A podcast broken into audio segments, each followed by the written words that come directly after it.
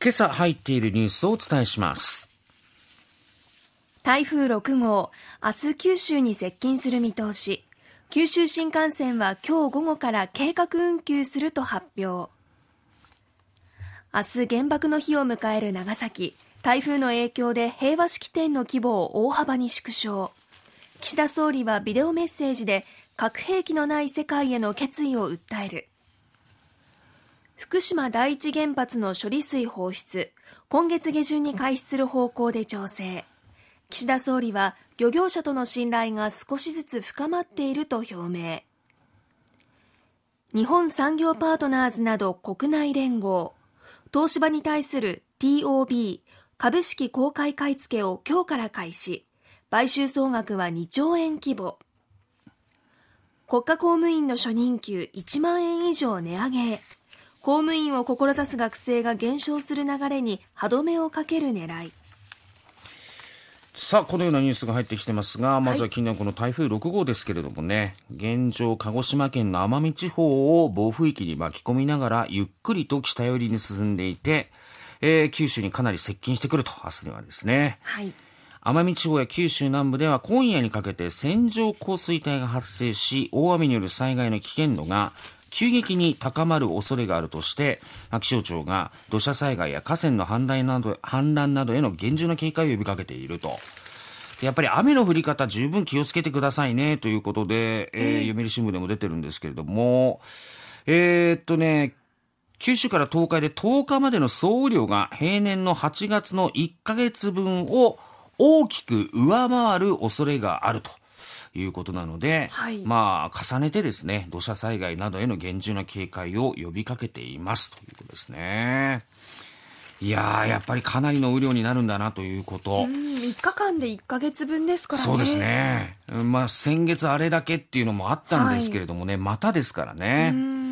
えー、そしてこうした状況を受けて JR 九州は九州新幹線の熊本と鹿児島中央の間で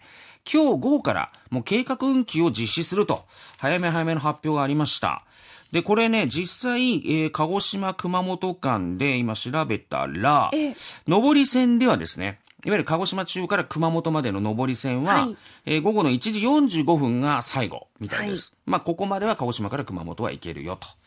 で、下りの方は熊本から鹿児島中の間は、えー、熊本発0時40分。ここまでは、まあ、下りで行きましょうということらしいので、まあ、移動を予定されている方はそれまでにということになってくるようです。はい、本当に早め早めの対応ですね。そうですね。でも、明日に至っては山陽新幹線持っているのがね、早くも昨日アナウンスも出てきてたので、えー、やはりまあ、計画をね、早めるとか変えるという方にとっては、まあ、早めに出た方が、まあ、ありがたいのはありがたいかなっていう気はしますよね。でもやっぱりこう、どうしても飛行機が厳しいだろうから、はいはい、新幹線でってやっぱ思ってる人もいると思うんでね。そうそうそうそうわかりますけどもね。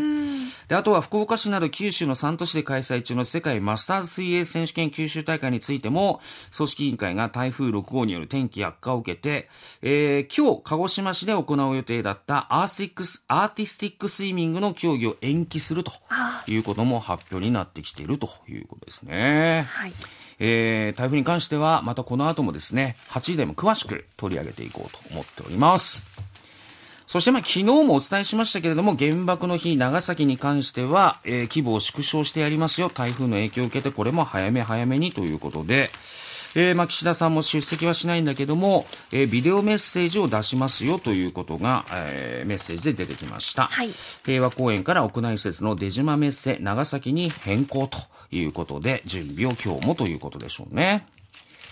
そしてこれも昨日もお伝えしたいわゆる福島第一原発の処理水の放出なんですけれども、えー、えー、やはり今月下旬にも海洋放出する方向で調整に入ってきたということになりました。で、これは18日に、まあ、岸田さんが訪米するんですけれども、アメリカに行って日米韓の3カ国の首脳会談で、まあ、岸田総理が計画を説明し、帰国後に関係閣僚と協議した上で、8月下旬から来月前半の間に海洋放出を実施する方向で検討と。で、まあ、決定に先立って、岸田総理が福島を訪問し、漁業関係者と意見を交換する案も浮上していますが、まあ、岸田総理は信頼関係は少しずつ深まっていると認識しているという、非常になんかこうまたはっきりとな、ど、どっちなの？みたいなこの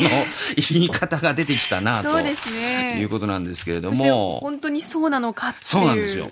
やっぱり新本新聞なんかでも出てましたけれども、えー漁業関係者悲痛な声ということでね、えーこれは相馬市の、えー漁師の方なんですが、理解はしていない。いくら反対してもどうせ流すんだろう。海洋放出されれば風評は必ず起きてしまうだろうと。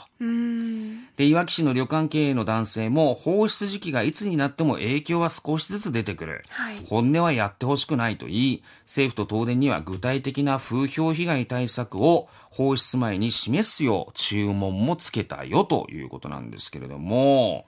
まあ、これに関しては、まあ、やり、いいわゆる風評被害が出た場合に備えてですね、ええ。政府はおよそ800億円の基金を創設していると。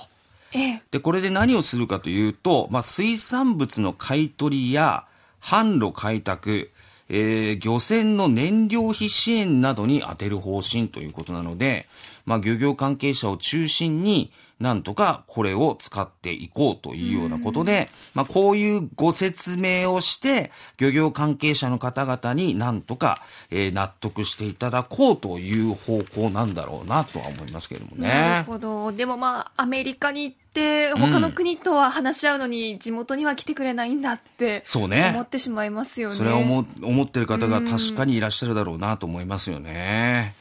まあ、安全なということで、僕らも理理解はしてるんですけれども、えー理解せずに風評被害に加担するようなことだけはね、ええないようにしたいなというふうにやっぱり思いますよね。あとはね、やっぱりその、国家公務員になりたいっていう学生がやっぱり少なくなってるっていうのもちょっとドッキッとしましたよね。公務員が憧れっていう時代もありましたからねいや、ありましたしね。やっぱり頑張ってそこを目指せってええいう僕らも友達もやっぱりいましたし、それをやっぱり安定という印象よりもっていうことなんでしょうね、やっぱりね。なんかもうそれが変わってきてるんだなっていうのにちょっと驚きますね。そこで1万円の初任給値上げうん。うんこれでどのくらい増えるのかなっていうほんとそこ正直ね、思いますよね。はい。ということで、この時間まで入っているニュース、ご紹介しました。